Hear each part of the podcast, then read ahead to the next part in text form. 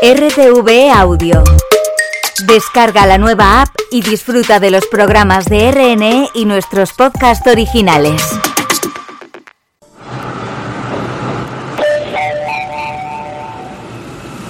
Atención, lo que vas a escuchar ahora es completamente cierto. Hola mundo, dijo Napoleón Bonaparte, con la mano ahí en el pecho. Los humanos son como los números, solo adquieren el valor de la posición que ocupan. Estamos así, así de acuerdo, pero con esto empezamos raíz de 5.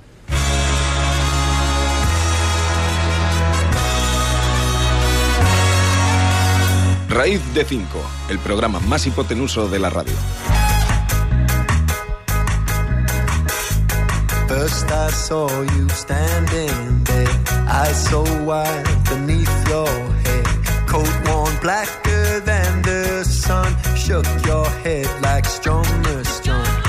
Hola, hola, buenas tardes o buenos días, buenas noches si estás escuchando esto en, el podcast, en RTV Play, estamos también en Spotify, eh, en Evox, estamos a veces por las calles, estamos en casa.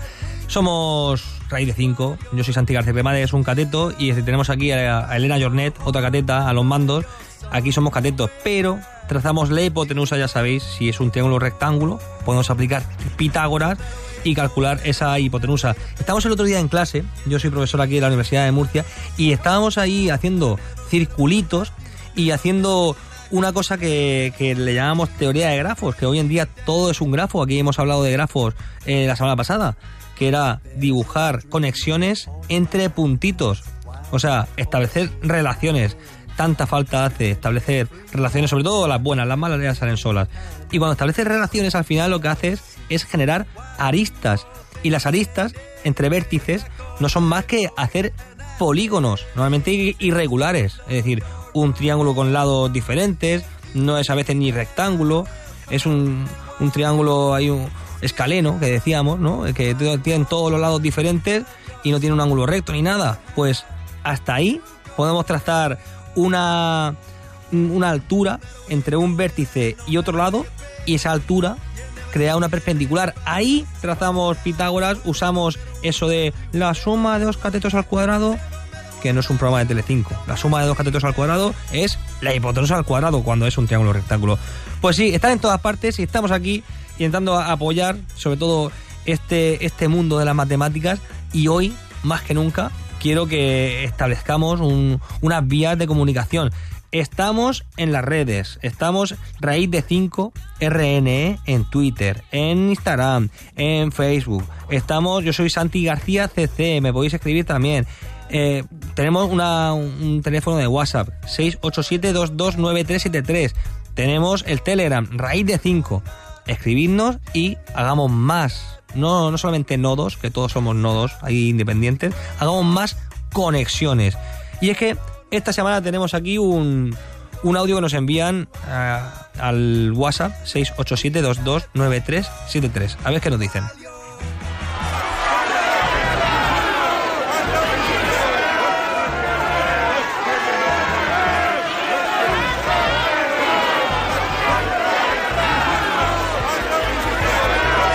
No, no, se entiende bien, es ininteligible, no hay que descodificar este mensaje. A ver, no es, realmente no es manifestación de este fin de semana, no, no es real de este fin de semana, es un audio random de manifestación. Pero sí que es verdad que en estos momentos crear simplemente un consenso sobre qué cifra había en una manifestación, pues eso es pura matemática. Y si no nos ponemos de acuerdo, es que todavía estamos en pañales ante el mundo de las matemáticas más básicas. Así que vamos a coger una máquina del tiempo, que aquí Elena ya está arrancando, ahí vamos a, a irnos, yo qué sé, ¿a qué siglo te gusta, Elena? Siglo... Vamos a irnos al fin de semana, que, que es lo más actual, y vamos a retroceder solamente un día, y así a ver si aprendemos algo con las matemáticas.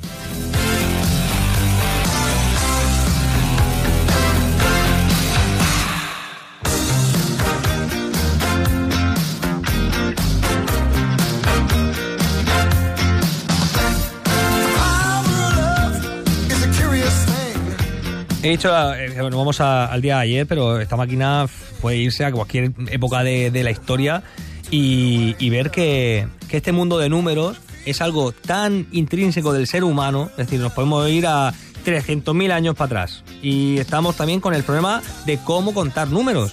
Y es que la palabra cálculo viene de la palabra piedra. Y es que en la era de, piedra, eh, si nos vamos siglos y siglos y siglos, y nos vamos incluso a la época de, del metal, contar siempre ha sido lo más interesante a nivel de Homo sapiens ya sedentario. Ya cuando nos, volvimos sedentarios, pues cuando estás a lo loco, nómada, para allá, para acá, pues te da igual es cuánto te va a durar tu cosecha, pero cuando te vuelves sedentario es cuando tienes que aprender a, contar. Y esto, eh, a veces hablamos de, a mí no me salen las cuentas. Pues es que aún ahora, en el siglo XXI, eh, lo más difícil de manejar son los números que nos rodean. Y, hablamos de dinero eh, en concreto, pero podemos hablar de cualquier cosa en la vida. A ver, las matemáticas, lo primero de todo, no se centran en hacer cuentas y más cuentas. Aunque sí que se inventaron o se descubrieron, que eso es un debate que, Aquí somos muy salomónicos, aquí somos muy pacíficos en general. Pero es que se inventaron o se descubrieron las matemáticas. Otro día hablamos de eso, ¿eh? Pero se inventaron o se descubrieron para contar. Y os lo voy a contar. Érase una vez, hace mucho tiempo, en una tierra muy cercana, en la nuestra, el hombre inventó, o descubrió, la matemática. ¿Para qué? Pues al principio inventó la aritmética para contar números, cuantificar el tiempo, controlar los ciclos menstruales, muy importante, administrar los cultivos, vital, el Homo sapiens lleva contando más de 30.000 años que sepamos. El primer registro, de hecho, la primera evidencia del interés de nuestra especie por la aritmética nos lleva a la prehistoria, donde se han hallado artefactos prehistóricos de entre 25.000 y 37.000 años de antigüedad. 37.000 ya nos sorprende un poco. Y se usaron en zonas de África, por ejemplo, el hueso de Isango, encontrado a orillas del Nilo, y con más de 20.000 años de historia. Contiene una secuencia de números primos, ¿eh? No, no contar y ya está. Números primos.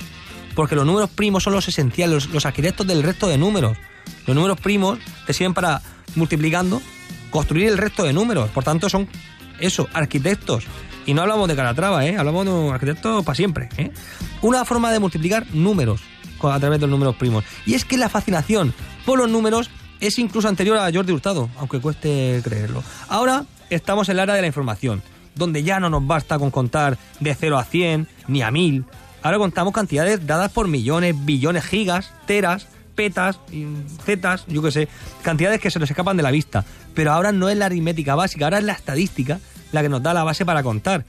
Contar, por ejemplo, cuántos pelos tiene una barba. ¿Eh? Pensadlo un poquito. ¿Cuántos pelos tiene una barba?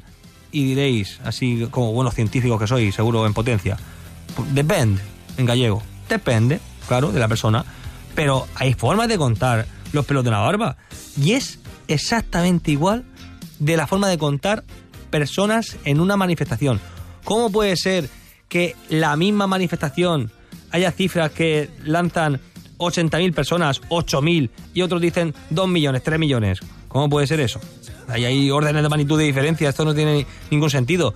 Si es la misma imagen de la misma manifestación, tiene que haber una especie de consenso, un más menos mil personas como mucho. Bueno, contar cuántos pelos tiene una barba, incluso una barba de las gordas, de la hipster, se basa en muestreo, es decir, en sacar una parte de un todo, hacer una simple regla de tres. La regla de tres salva muchas vidas, eh, ojito es el mismo método de cómo se cuenta en las personas en una manifestación. Las diferencias que se pueden encontrar en la forma de contar y quedan patentes en la prensa de cada manifestación es la densidad. Ese concepto que parece de la física, de los fluidos. Pues el aire también es un fluido, ojito. Y el suelo también es un fluido, aunque sea sólido. Bueno, pues sacar una muestra que sea significativa, que represente bien lo que está pasando, es decir, una densidad media es la que nos puede dar resultados diferentes. Sacar varias densidades sería una buena opción. Es decir, sacar varias muestras. La que está con gente muy cerquita la que está con gente muy lejos. El ajuste del modelo está en lo que uno quiera afinar. Calcular el área de la zona es otro problema. Y esto no lo vimos en el instituto de esta manera, pero el cálculo de áreas es hacer integrales. Cuando hablamos de hacer integrales, la integral de, no, no el pan, ¿eh? La integral de x, la integral de x cuadrado. Eso es calcular el área de una zona. Normalmente hablamos el área del recinto bajo la curva. Pues aquí, en una manifestación, para sacar el área, es decir, las calles que recubren una zona de manifestación, eso es puramente calcular eh, integrales. Hacer matemáticas del siglo XVIII, del siglo XVII y XVIII, con Leibniz, con Newton, que ya sabían hacer estas cosas. Pues fijaos bien, con un recubrimiento con áreas pequeñas, resolvemos rápidamente. Eso ya, ya lo sabían hacer los primeros agricultores, que tomaban una zona pequeña de cierto área y por una regla de tres, pues contando el número de zonas pequeñas de un mismo área ya estaría. Es multiplicar. Entonces, yo cuando pienso en la regla de tres, pienso en, una regla que aunque sea muy básica, y no os confundáis, porque siempre está la gente que dice, es que ya no se da en el instituto. No, no es verdad. La regla de tres se da. Se llama una regla de proporcionalidad.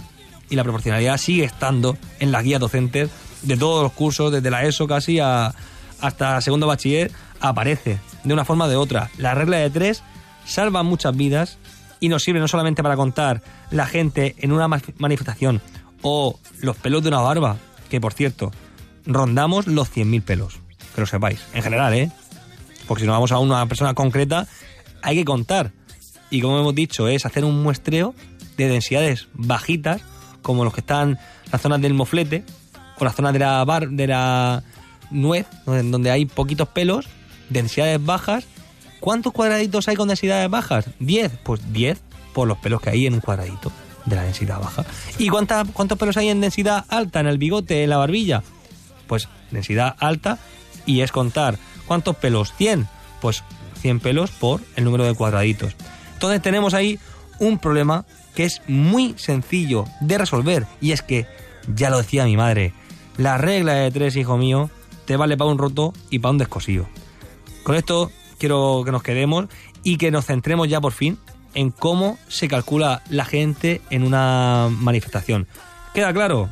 Pues bueno, tenemos ahí aritmética muy básica que nos salva unas cuantas vidas.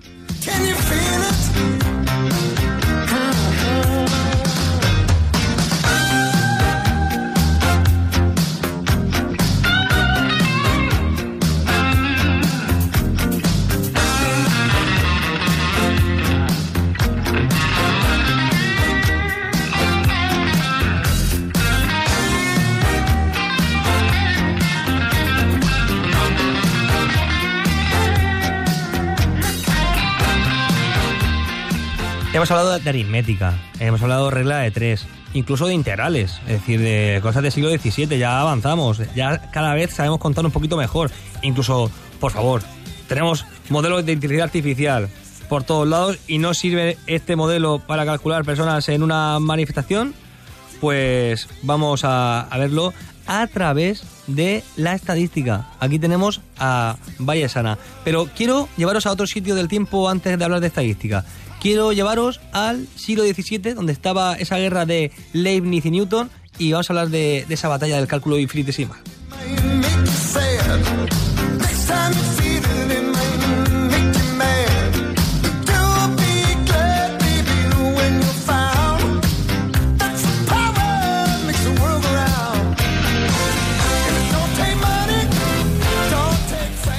Hablamos de una batalla, una batalla no a muerte, pero sí a nivel académico fue muy dura. Y es que en el siglo XVII ocurrían muchos problemas de cálculo. Ahí estaban ya con pensando en cómo se puede partir un intervalo en partes y más partes yendo a la mínima parte. Que hablamos entonces del concepto límite. ¿Cuál es el límite de una partición de un intervalo? O, por ejemplo, ¿cuál es el límite de una función cuando, cuando se acerca a un punto que parece que se va hasta el infinito? Con el tiempo se descubrió que eso podía ser infinito, que era alcanzar el infinito de forma infinitesimal, es decir, acercándote mm, asintóticamente, sin llegar a tocarlo nunca, pero te acercas al infinito o a cualquier punto que te acercas, es como la felicidad.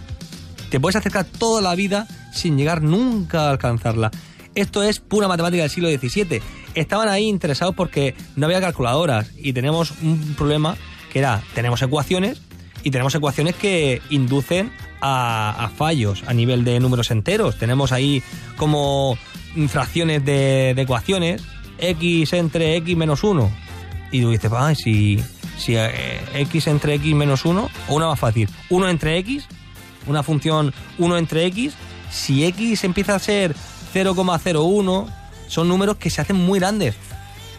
Preguntas que se hacían en el siglo XVII, Newton y Leibniz. Y ahora ese, ese problema está resuelto. ¿Quién lo descubrió? ¿O quién lo inventó? Eso es el, dilema de hoy, ¿eh? ¿Newton o Leibniz? Pues da igual, al final quedaron eternos. Yo soy más de Leibniz, porque fue el primero que lo escribió, lo formalizó. Newton tenía grandes ideas, en física no hay más que decir, pero en matemáticas también. Lo que pasa es que no lo escribió en su Principia, en su gran libro Principia, ahí no escribió nada de esto. Lo dejó ahí como medio planteado y Leibniz lo formalizó y lo hizo bien, bien demostrado en matemáticas. Por tanto, si sabemos contar también, no solamente con números, sino con modelos basados en el álgebra, pero calculados a través de este tipo de funciones, derivadas, logaritmos, exponenciales, integrales, esto fue gracias a una pelea, a un, a un debate tipo Messi-Ronaldo, quién es mejor, pues gracias a estos dos tenemos ese, ese gran logro. Entonces, ya no vamos con la estadística, porque sabemos hacer álgebra, sabemos contar, sabemos hacer hasta modelos con polígonos irregulares, pues ya necesitamos un poco de base estadística con Bayasana.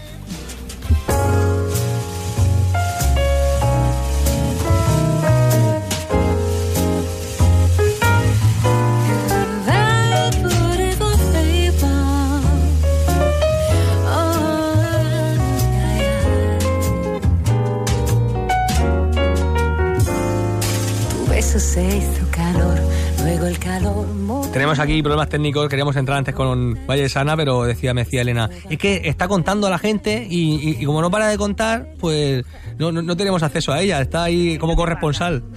Estaba yo ahí uno a uno, uno, a uno. contándolos sí, a todos. Claro. Y ha sido eso, o sea, no, no entraba por eso. ¿Y, ¿Y, qué pasa, Ana? Hemos hablado aquí de cosas, pues digamos, de la historia y, y muy básicas, como se cuentan los pelos de la barba, pero ¿por qué hay tanto debate y tanto problemas abiertos en este mundo tan sencillo, en, a priori, o no tan sencillo?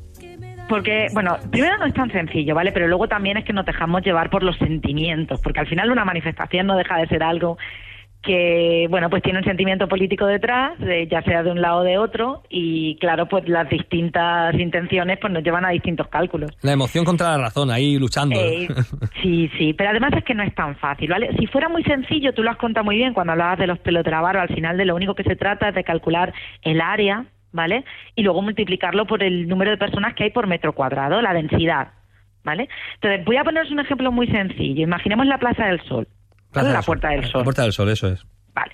Tiene unos 205 metros de largo por unos 70 metros de ancho. Así a, a bote pronto, ¿vale? Sí, Entonces, hablaríamos de unos 14.350 metros cuadrados. 14. Vale. Si solo cupiese una persona por metro cuadrado, tendríamos 14.350 personas en la plaza. Así muy anchotas todas, muy, muy Claro, amplias. todo bien. Eso es. ¿Que caben dos? Pues tenemos 38.700. Fíjate lo que cambia, ¿vale? Por suponer que hay dos en vez de una. Y si escupiesen cuatro por metro cuadrado, pues tendríamos unas 57.400 personas. Sí, sí, se dispara enseguida. Se dispara. Y si ya contamos que hubiese siete, pues 100.450. Una barbaridad. ¿Qué sucede? ¿Cuántas personas puede haber por metro cuadrado? Esa sería la primera pregunta. En realidad, cuatro ya es muy ajustado, muy, muy apretado. Y además, si, la, mm, si estamos en movimiento, hay que mover los brazos, hay que mover las piernas, no podríamos movernos. Cuatro Exacto. personas por metro cuadrado. Exacto. Sería complicado. Sí, sí, yo, yo tengo aquí el plato de ducha, 90 por 90, eh, casi un- el metro cuadrado, y, y dices ahí, mm, dos ¿Te personas bien. cuatro ahí? Y cuatro, cuatro no. Ya, ya, ya, ya, ya podemos visualizarlo, vale. Vale, me lo de plato de ducha me ha gustado. Vale, entonces, eh, no cabemos cuatro, ¿no? Entonces, bueno, pues siempre va a haber unas pocas menos, ¿vale? Entonces, pensemos que hubieran dos o tres, ¿vale? Que estaríamos, pues eso, en torno a las eh, 450.000 personas, una cosa así, ¿vale? Pero, claro, estamos contando que toda la plaza puede haber personas, pero ¿y el mobiliario? Eso es. Claro, hay bancos, hay estatuas, está, bueno, ya no sé si está la ballena esa, es el- el- la, en- la entrada al metro, ¿no? Entonces, claro, hay zonas donde no puede haber personas, entonces ese cálculo tan directo ya no es real. Entonces, claro, con esas cosas puede jugar quien estima para estimar un número mayor o un número menor de personas. Eso ¿vale? es. Entonces, hay mucho juego. Claro, pero como, como decíamos, eh, tiene sentido que ese juego, digamos, ese, ese baile de cifras o esa, esa cocina, que, que- podría ser una especie de cocina, eh, se- fuese un error muy aceptable. Pero estamos hablando de este caso, concretamente este fin de semana, que las, la- cifras bailan en, en órdenes de magnitud. Ahí no están teniendo en cuenta las matemáticas. Ahí ya no- Directamente. ahí ya no son hay hay realmente error, pero no tanto. Exacto, exacto, Ana. Pues eh, nos quedamos con, con esta idea que es no solamente hacer el, como dices, el recinto, es también ver la, las complejidades del recinto y eh, pequeñas circunstancias, los bordes que decimos o las los puntos frontera, esto que, que hay que a veces eliminar y, y jugar. Y Ana, ¿tú qué le pedirías a- al mundo este de, de la contabilización en manifestaciones? ¿Qué, le qué les pedirías? ¿Un, ¿Un estadístico en el equipo que, Un estadístico en el equipo, lo primero, y alguien que lo haga desde una perspectiva totalmente matemática. Es decir, vamos a contar, ahora tenemos muchos medios, hay muchas cámaras y hay muchas formas de contar. Entonces, vamos a hacerlo con cuidado. Vamos a poner cabeza al mundo. un poco, que, que falta hace, ¿eh? falta hace, Ana. Un poquito, un Pues poquito. mil gracias y seguimos la siguiente semana por inducción. Yo no, no sé, Ana, cómo eh, ha sido este año, esta semana, perdón, ha sido el Congreso de la SEIO, de, de Estadística e Investigación, o- Investigación Operativa. Estamos en, en- en alza, en general. Creo que tenemos que hablar de, del futuro de, de nuestro mundo y tú estás ahí muy, muy dentro. Eh, vamos Yo a te hablar- contaré cositas del Congreso porque ha habido cosas muy chulas. La semana que viene seguimos. Venga, Ana, muchas Eso. gracias. Un beso. Pues la semana que viene seguimos por inducción en más uno. Esto es Raíz de 5, en Radio 5 Todo Noticias. Yo soy Santi García Cremades y que seáis muy felices. Adiós. Adiós.